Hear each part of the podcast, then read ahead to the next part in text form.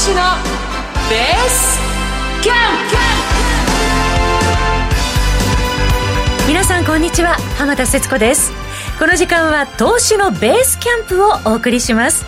この番組では投資教育の専門家やゲストの投資のスペシャリストからお話を伺いまして毎回投資の基礎から応用まで幅広い情報をお届けしていきます。投資で成功するという目標に挑む前のベースキャンプとしてこの番組を聞いて投資に必要な材料やノウハウを蓄積してまいりましょう今日もこのお二人と進めてまいります。ご紹介しましょう。パーソナリティのグローバルファイナンシャルスクール校長市川雄一郎さんそして生徒役の井上彩香さんです。今日もどうぞよろしくお願いいたします。よろしくお願いいたします。さて年末ムード街中でも広がってきてませんか、はい、そうですね、うん、あのもうだいぶね人が戻ってきたような感じで、あの東京駅とかね、えー、その他のところも結構人通りが増えてきたなという印象が強いですね。そうですね、はい、去年はちょっとね年末ってと寂しい感じありましたけれども、うん、クリスマスイルミネーションもキラキラしてません、はい、去年はね本当にお休みしていたイルミネーションの観光地も,、もう今年はキラキラで、人がね、はい、本当多いですよね、はい。さてあの前回の振り返りですけれども、うん、前回はその年末注目の業界は e コマースだよということをね校長からお話しいただきました。はいはい、そうですね、うん、あの今後もおそらくコロナが終わっても e コマースっていうのは続いていくと思いますので、はい、そういった銘柄にもねぜひ皆さん注目をしていただきたいなというふうに思ってます。はい、はい。えー、さてその前回の振り返りですけれども今週の番組ブログからですね前回の放送の振り返りを井上彩香さんにまとめてもらっています、はい、題して「彩香ノート」登場しました。見せていただいたんです。すごいですよね。ね素晴らしいです、大学の講義を思い出すようなノートにしているんですが、はい、まあ、皆さんね本当専門家の皆さんのお話を聞ける機会、うん、なかなかないので、インプットだけじゃなくてアウアウトプットもできるように頭の中をこのノートで整理していきたいと思います。どうですか？振り返り書いてみて彩香さん。実はですねあの、うん、今回の e コマースと、はい、あと田代さんが出てくださった為替のパートなんですが、はい、本当にちょっと難しくて、5回以上聞きました。聞き直してこうどうすればリスナーの皆さんにも分かりやすく見ていただけるかなと思いながらまとめたのでぜひね見ていただきたいと思います、はい為替はねすごく難しいんですよね、プロの方でもねあの為替の見方ってだいぶ違ってくるんですけど、この間ね田代さんのお話非常に私は分かりやすくて、えー、経済を先読みしていく上で本当に重要なんだなっていうことを感じました、うん、はい、今はねあの株と為替の連動性が今高まってるよなんていうお話もね、ね、いただきましたね、はい、あの番組と合わせて彩香ノートも復習にお役立ていただければと思います。こういう感じで綾 香ちゃんが書いてくれています、はい、さて今日は後半で個人投資家で株ブロガーのひなさんをゲストにお迎えしましてこれから注目の投資テーマテーマなど教えていただきますので皆さんどうぞお楽しみになさってください。さてこの番組は YouTube でも同時配信しております。また番組ウェブサイトには今日の資料がダウンロードできますので皆さんお手元にご用意の上番組をお楽しみください。それでは番組を進めてまいりましょう。この番組はグローバルファイナンシャルスクールの制作協力でお送りします。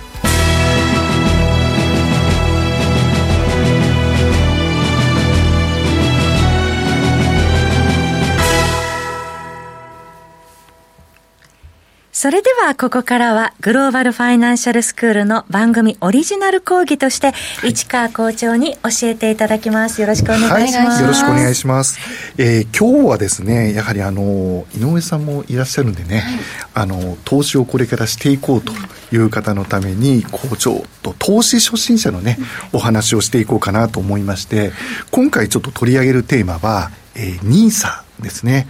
えっ、ー、と、NISA というのは井上さん、はい、お聞きになったこととかはありますか？もちろんです。ニーサありますこのコロナ禍で本当周りの友人が、はい、ニーサどう思う？とか、積み立てニーサしてみたいっていう、本当声をたくさん聞きましたね。なるほど。私自身もニーサについていろいろ調べたんですけど、まだまだわからないところあるんで、はい、今日教えていただきたいと思います。そうですね。あの、実はニーサというのは、はい、あの、日本に来て、えー、まだそんなにめちゃくちゃ長いというわけではないんですよね。はい。で、もともと NISA というのは、あの、イギリス、イギリスに ESA というものがあったんですよね。あるんですよね。今もあるんですが、うん、えー、インディビジュアルセービングスアカウントというものがありまして、これ、個人貯蓄口座ってそのままなんですけど、これ別に銀行口座なわけではなくてですね、あの、要は非課税制度枠なんですね。で、この日本版ということで頭に J じゃなくてですね、日本の N がついて NISA と呼ばれるようになったというものなんですね。少額非課税制度。はい。で、日本に導入されたのが2014年で、イギリスは、えー、1999年、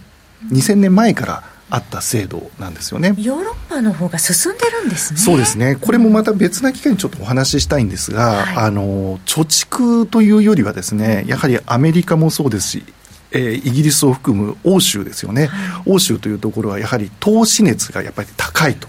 いうところがありまして、積極的にあの投資を行おうという嫌いがやはりあるというところが見て取れるんですね。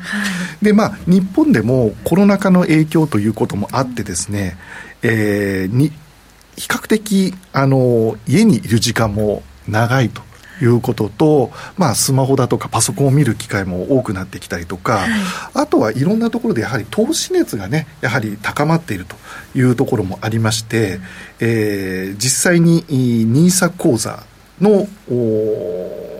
口座数ですか、はい、こちらの方もね増えているなというところがあるんですね。1回目の放送の時に校長に、はい、あの証券口座の開設増えてるよっていうお話はね、はい、いただきましたけれどもね。そうですね、はい、で今回はあの NISA 口座の方の口座の、えー、増え方みたいなものをねちょっとグラフにしたものこれ YouTube の方では、えー、映像として見れますのでぜひそちらの方も見ていただきたいんですが、はい、番組ブログでは資料ダウンロードできますので、皆さんラジオの方はダウンロードしながらご覧ください、はい、はい、で実際にですねこれ見ていくと2014年からもうずっと右肩上がりに、えー、口座が増えているというところですね。で、えー、資料の方を見るとですね、はい、18年からですね、これ緑色のところ、これが、あのー、積立 NISA なんですね。はい、積立 NISA が始まったということで、積立 NISA がまた増えてきているというところがあります。はい。で、実際にですね、一般の NISA も積立 NISA もどんどんどんどんと今増えているよといったところがこちらから見て取れるというところですね。綺麗な右肩上がりですね。そうですね。全然減らないということで、うん、投資熱はまあ高まっているのかなというのはここから見て取れるんですが、はい、次のちょっとページのところをね皆さんも見ていただきたいんですが、はい、ここを見るとですね投資未経験者の割合というのが非常に増えてきているというところなんですね。で2014年の時に、えー、未経験者の割合というところを見ると、えー、15.6%、これ NISA ですよ、NISA の部分での。はい、そうですね。これが15.6%というところから始まって、はい、これも右肩上がりには来ているんですが、えーえー、最新のデータが2021年の6月までなんですが、はい、この時点でまだ半分超えてないんですね。それでも45.3%まで来ていると。はい、一方で、積立 NISA の方、これもう大人気と言ったところがこっち見て取れると思うんですが、始まった時は、始まった時ですらもう、えー、59%ということでもう約6割。で、実際最新のデータを見ると85.7%ということで、もう9割近くまでまあ伸びてきていると。いったところが見て取れるかなというところですよね。校長、一般 NISA と積立 NISA、この発射台がこれだけ高さの違いというのは、これ、どういうことが考えられますか？まず一つはですね、あのコツコツ積み立てができるということを、これやっぱり初心者には向いているなといったところがあるんじゃないかなというところですよね。はい。はい、で、次のちょっと3ページ目のところを一緒に見ていただきたいんですが、はい、こちらの方の部分を見ると、一般の NISA と積立 NISA、こちらの方を見るとですね、大きな違いがあるんですよね。年齢別の内訳ですね。そうですね。年齢別の内訳なんですが、これ見ていただくと一番左は20代、そして30代と並んでいるんですが、はい、ここの部分一般 NISA はどちらかというと、まあ、20代特になんですが少ないんですよね。でその代わりに積立 NISA の部分これが大幅に増えてきているといったところがこれ見て取れるんですよね。はい、はい、えこれ積立 NISA がやはりあの若い方に人気があるというのは、やはり長期間投資ができるという部分。ここがやはり人気になっているんだなというところですよね。やはり年齢を重ねると、はい、えー、お金は持っているけれども、うん。えー、期間はあまりかけたくないという方が増えてきますので、はい、そういった部分でねあのどうしても積立 NISA は若い方、20代30代の方の方が、まあ、人気があるというところなんですよね。校長あの一般ニーサだと確か、うん、あの非課税で保有できる期間が5年でしたかね。はい、そうですね。5年で年間120万ということなので、はい、えー、合計で600万円までですよね。はい積立 NISA は非課税で保有できる期間はもっと長いですよね。はい、20年間ですね。で、金額は1年間は40万ということで少ないんですが、はい、20年間ですので、これ、単純に計算しても800万円までは非課税で、えー、運用することができるんですよということですね。はい、はいあの彩香さんのように若い世代の方はその時間的価値を使って、うん、その保有できる期間もうまく使えばかなり投資も積み立てコツコツできますもんね。そうですね、うん、なのでぜひねあの、はい、年齢の若い方で、うん、えー、これから少しずつ投資をしたいなというふうに考えている、まあ、井上さんとか井上さんの周りのお友達の方なんかね積み立て NISA やりたいということだったんですが、ぜひね、えー、これいつまた制度が変わるかってわからないんですよね。もともと NISA ができた時って、えー、次元措置で一定の期間までやりますよということで、で、これまた、えー、2024年ですか。はい、2024年に新しい NISA にまた生まれ変わるんですよね。3年後。そうですね。それまでの期間は現行の NISA が使えますので、はい、えー、ぜひね、この NISA を活用して、非課税枠をね、フルに活用していただきたいなというふうに思ってます。はい。また具体的なお話はね、あの、はい、時間作っていただいて、ね、また新しい NISA のことに関しては、はい、また別な機会にね、はい、お時間がある時にお話できればなと思っております。はい。井上さんいかがですか、この NISA の。そうですね、あの本当に友人もなんですけど。株初心者で投資をしたいっていう子は、個別銘柄を聞いてくるよりも、積み立て NISA をまず始めてからちょっとずつ勉強していきたいっていう子が多いので、もうそれぐらい本当に身が手軽に始められる投資だと思うので、ね、ぜひやってみたいと思います、はい、ぜひねまず講座を開いて、うん、えー、そこからねまず実践を積んでいただきたいなと思います。まずねあのー、何でもそうなんですが始めることをしないと実践踏まないと経験値って生まれてこないので逆に少しでも投資をするとその経験がだんだん投資が上手になってくる、えー、経験につながっていきますので、うん、ぜひ少額でもいいので始めてみてください、はい、投資の入り口として NISA はおすすめできそうですね、そうですね。少額からできますんでね。ぜひ皆さんも始めてみてください。校長ありがとうございました、はい、ありがとうございます。この後は本日のゲストひなさんの登場です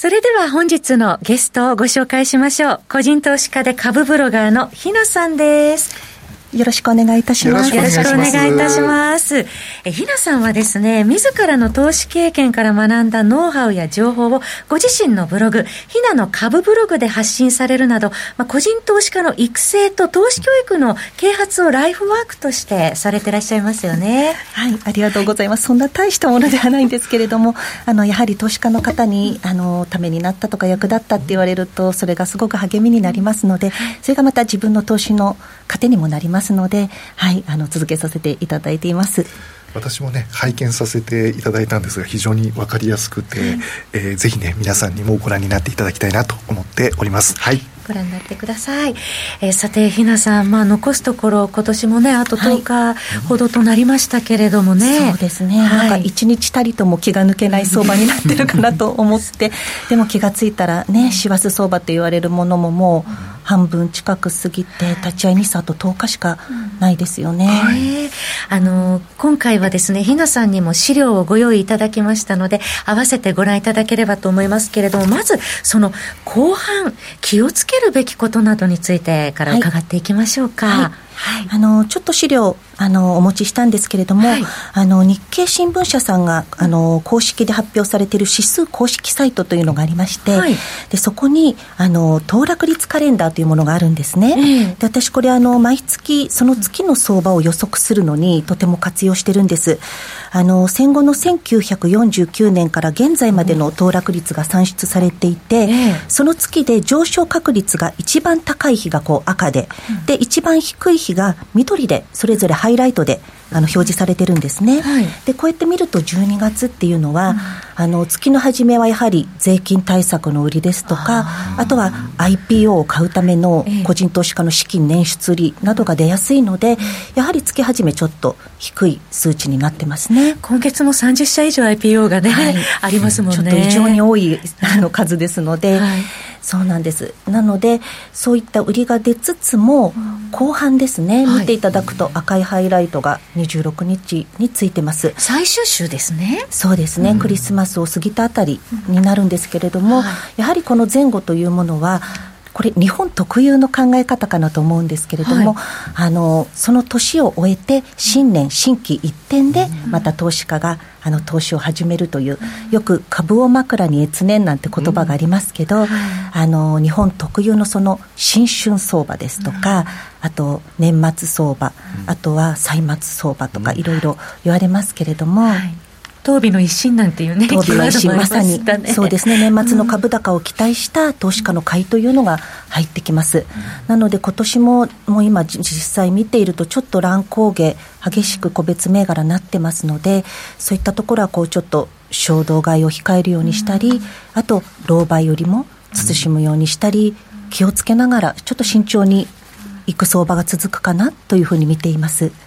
あの値動きがそうすると、まあ、荒くなりやすいというような、ね、ところなんでしょうかね、はい。はい、そのような中で、ひなさんは現状、その日経平均は、えー、どのようにご覧になってらっしゃいますか？はい。あのよく日経平均3万円ね、あの節目でよく上げ下げ言われますけれども、私はあまりこの日経平均株価、大事な指標に変わりはないんですけれども、あまり意識しすぎないようにはしてるんですね。意識しすぎてらっしゃらない、それどういうことなんでしょう？というのは、今の日経平均の構成銘柄を見てみると、実際、直近でね、採用されたのが、任天堂だったり、キーエンスだったり、あの、村田製作所だったり、その一株の金額が高い銘柄ばかりを採用する方向にこう改革が進んでますよね。超値傘ですよね。そうなんです。ってなると、一般の私たちのような個人投資家の保有株とまたそれは違ってきますので、うん、で、日経平均であの出来高は含まれないんですね、算出されるときに。なので、日経平均寄与度の低い銘柄が、たとえすごい資金が入って大きくその場、あの相場で動いたとしても、それって日経平均に影響を及ぼさないんですね。っていうことを考えていくと、日経平均は上がってるのに、自分のポートフォリオは上がってないよっていう、そういうちょっとこう差異がかなり出てるなと思ってます。市川さん、確かにその指数上昇してても、中身が追いついてない銘柄なども散見されますよね、そう、ね、すると日経平均だけをこう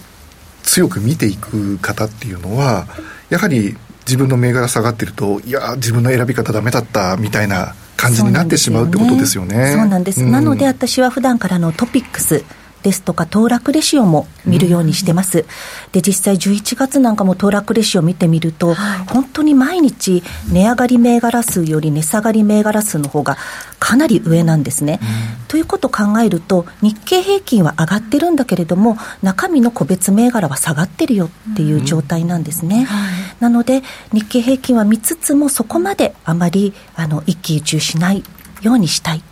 という考えです。はい、であのここにちょっと書かせていただいた砂漠へ行こう。これあの証券関係者が語呂合わせで言うあの数字なんですけれども、はい、あのバブルがちょうどピークをつけた時のあの1989年の大納会の最高値の金額なんですね、うん、その頃ですね、砂漠エコー3万8915円ということですね。はい。なのなんですけど、うん、じゃあ今のこの構成銘柄でたとえこの金額に日経平均がなったとしてもバブルの時のような熱狂相場になるかって言ったら、あまりまたそれは違うんじゃないかな、当時の構成銘柄にファーストリテイリングとかソフトバンクはありませんので、なので意外と平穏なマーケットなんじゃないかななんて思ったりもしてるんですね。まあね、今年は9月14日に3万670円まで日経平均上昇して3万円超える場面もありましたけれども今、ひなさんがおっしゃった通り校長あのバブル期とその指数の中身は今は全く違うから、はい、そことなかなか比べるっていうのも難しい、ね、ということですね。なかなかちょっと難しいですよね、そういったところこう、必ずしも一緒に比べられないという、うん、もう当然中身が違うので、はい、中身の違うものをね、うん、比べてもこれ一緒でしょっていうのはなかなか言いづらいですよね。うん、そうですね、なのであまり期中しないように。したいなと思ってます、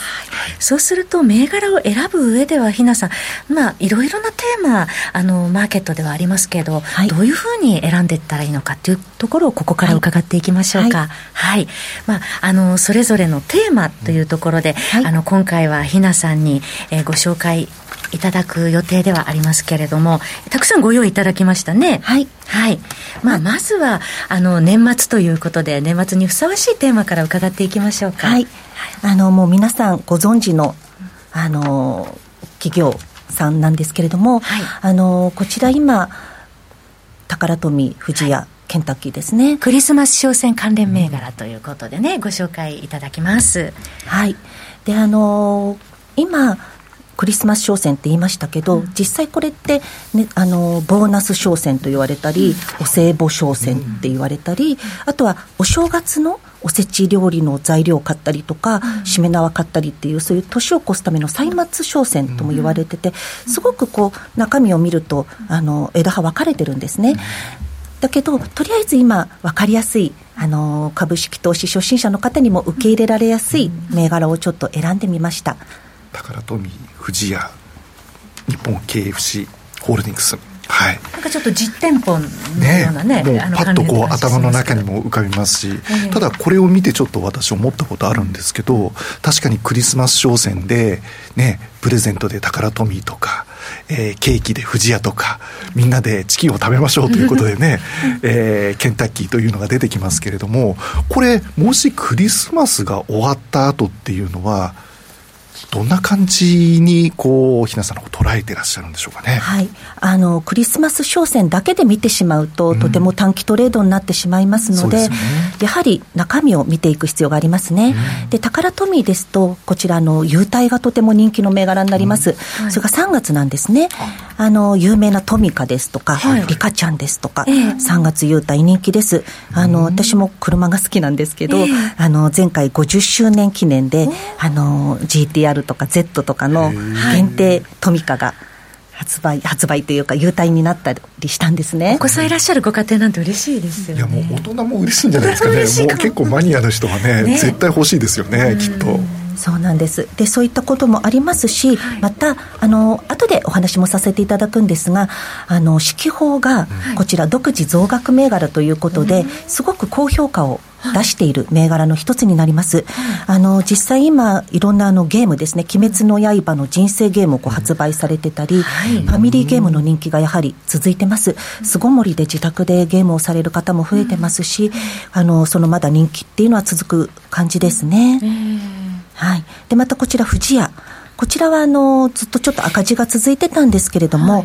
あのチョコまみれってご存知ですか？私買いま買いましてよく食べますよ。美味しいんです。あの、うん、カントリーマームのちょっともうちっちゃい版なんですけどパッケージも可愛くて、うん、で私娘が娘の友達がうちに遊びに来た時に買ってきたら、うん、もうみんな子供たち喜んで食べて。カントリーマームのチョコ尽くしバージョン。そうなんです。あそうなんですね。個包装になってね食べやすくて。でそれがやっぱりスーパーに行くと最後の一袋だったり。でちょっと調べてみたらやはりあの売れ行きが好調ということで一時品薄だったんですね。で、今も生産がつあの増強が続いているということなんです。で、また洋菓子のあの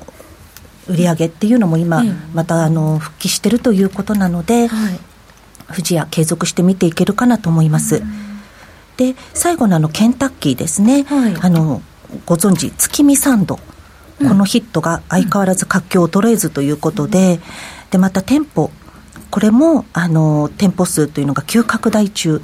あの近くでミスタードーナツが閉店してしまったりとか、うん、結構飲食店閉店されてるところ多いんですけど、はい、そのような中でもケンタッキーっていうのは今増益を維持されてるんですね。ドライブスルーもね結構開拓したりしてますよね。そうですね。便利です、うん、なのであのこういう銘柄を見るときって自分が、あの何に最近お金を使ったかなって考えるようにしてるんですね、はい。家計簿を見直してみるのも一つだと思うんです、えー、最近ここでこんな買い物したなとか、うん、子供にこんな買い物したなとか、そういったところからあの意外な盲点が見つかる可能性があります。そしたらそれはその銘柄だけでなく必ず業績も確認して、うん。はい、そしてそれ実際買うときはチャートを見て買いタイミングを測るというように、あの複合的に見ていく必要もあるかなと思います。校長、ね、今ね複合的に見る必要があるという、うん、いやもうおっしゃる通りで、あの投資って意外とこう身近で、スーパーにね行った時にすごくこう人気のあるものであったりとか、はい、そこからこう投資銘柄っていうのを調べてみるっていうのも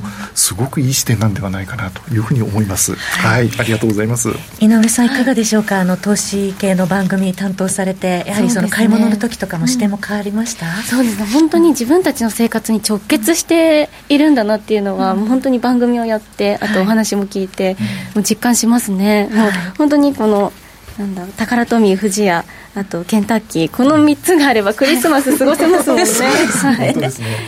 えー、ここまでですが、えー、ひなさんにはですねあの年末後半気をつけるべきことを騰落率カレンダーを、えー、見ながらポイントを押さえていただいてまた日経平均どういうふうに見てらっしゃるのか、まあ、日経平均を見て一喜一憂しないようにっていうねお話もありましたね。はい、はい、えー、それから、えー、直近のところで、まあ、テーマを追って、えー、銘柄も見てみようというところでクリスマス商戦関連銘柄を見ながら、えー、投資のポイント、シーズンストックには、えー、ならなくて、まあ、ちょっとその先、まあ、優待だったり、ご自分の投資スタイルに合わせて複合的に見ていくっていうことが必要なんだよということでしたね。はい、業績確認は大事かなと思いますね。はい校長いかがでしょうか？いやもうその通りだと思いますね、はい、あの特にあの女性のスーパーとかコンビニもそうらしいんですけど、はい、女性の目線の高さのところにあるものって売れ筋商品が多かったりするので慎重に合ったその棚の高さのところね、はい、ひなさんじゃないですけど、うん、そういうものをこう見て、投資をされる方っていうのがいるっていうのは聞いたことがあるんですね、はい、実際に海外のあのおばあちゃまがですね、はい、そのようにして投資をして、えー、年利で13%ぐらいのね、はい、利回りをえー、持ってるおばあちゃんがいたっていうお話もね過去に聞いたことがあって、私いろんなところで喋ってるんですけど、はい、すごくあのいい視点だなというふうに思いました、はい、買い物の時は女性の身長に合わせたあたりの棚をチェックするっていうところも、はい、そうですね。あのこれから加えてもしかしたらお宝が眠ってるかもしれませんね、はい、さてまだまだ続きますよ。話の続きはこの後 YouTube 延長配信で伺っていきますのでどうぞこの後もお楽しみになさってください。もうねあっという間にエンディングです、はい、来週はゲストに政治経済アナリストの澤田清春さんをお迎えいたしますここまではグローバルファイナンシャルスクール校長の市川雄一郎さん生徒の井上彩香さんそして本日のゲストひなさんでした。どうもありがとうございました。ありがとうございました。進行は浜田節子でした。ラジオをお聞きの皆様また来週お会いしましょう。えー、この番組はグローバルファイナンシャルスクールの制作協力でお送りいたしました。